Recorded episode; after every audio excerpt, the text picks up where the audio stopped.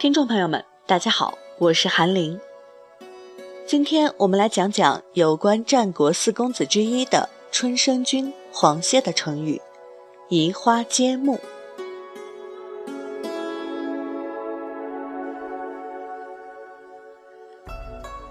战国后期，楚考烈王没有子嗣，心急如焚，相国春申君也为此忧心忡忡。怕楚王一旦去世，君位悬虚，会给国家带来动乱。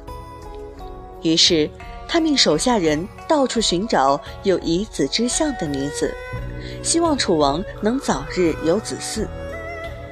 谁知，送来不少女子，依然未能生下一个男孩。春申君有一个门客叫李元，虽出身平民，却诡计多端。他听说楚王为没有子嗣而焦急，便想把自己的妹妹献给楚王，以便攀龙附凤，改变命运。李元分析，楚王后宫佳丽成百上千，而受楚王灵性的女子却只生女不生男，恐怕是楚王身有隐疾。如果妹妹在入宫前便能怀上身孕，那么。生男生女的机会就各占一半。可是，如何让妹妹珠胎暗结后再献给楚王呢？李元知道春申君好色，便想出了一条妙计。某日，他向春申君请假，说要回乡看望家人，返回时却故意延误了归期。春申君在闲聊时问起他延误的原因，李元装作委屈的样子说：“自己的妹妹是远近闻名的美女，被齐王知道了后派人求亲，因为和使臣周旋，所以延误了时日。”春申君得知李元之妹尚未入齐宫，颇为心动，假称希望见见李元之妹，为他做主。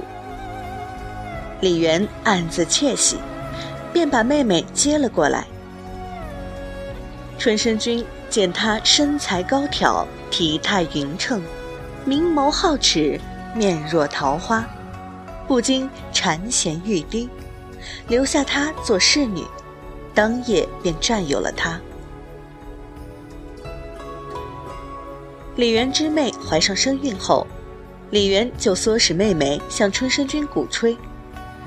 倘若楚王无后而驾崩，春申君一人之下万人之上的地位很有可能不保，吓得春申君长吁短叹。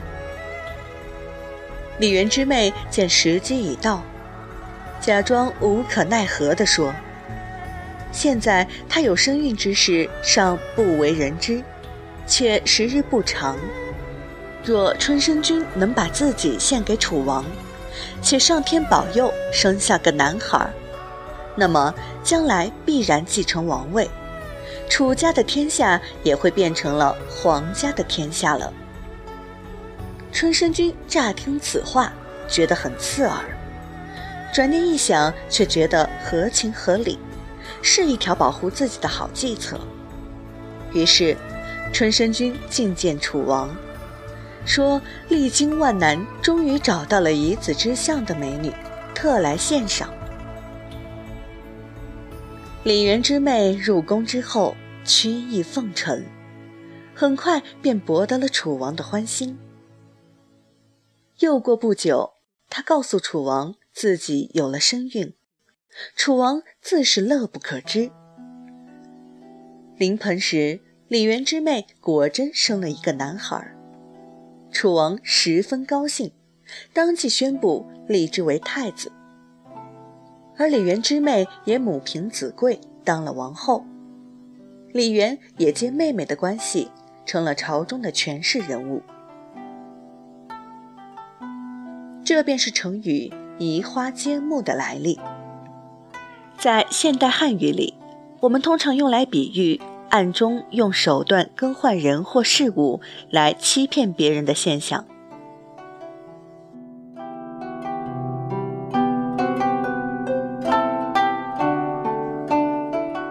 好了本期节目就到这里我们下期再会。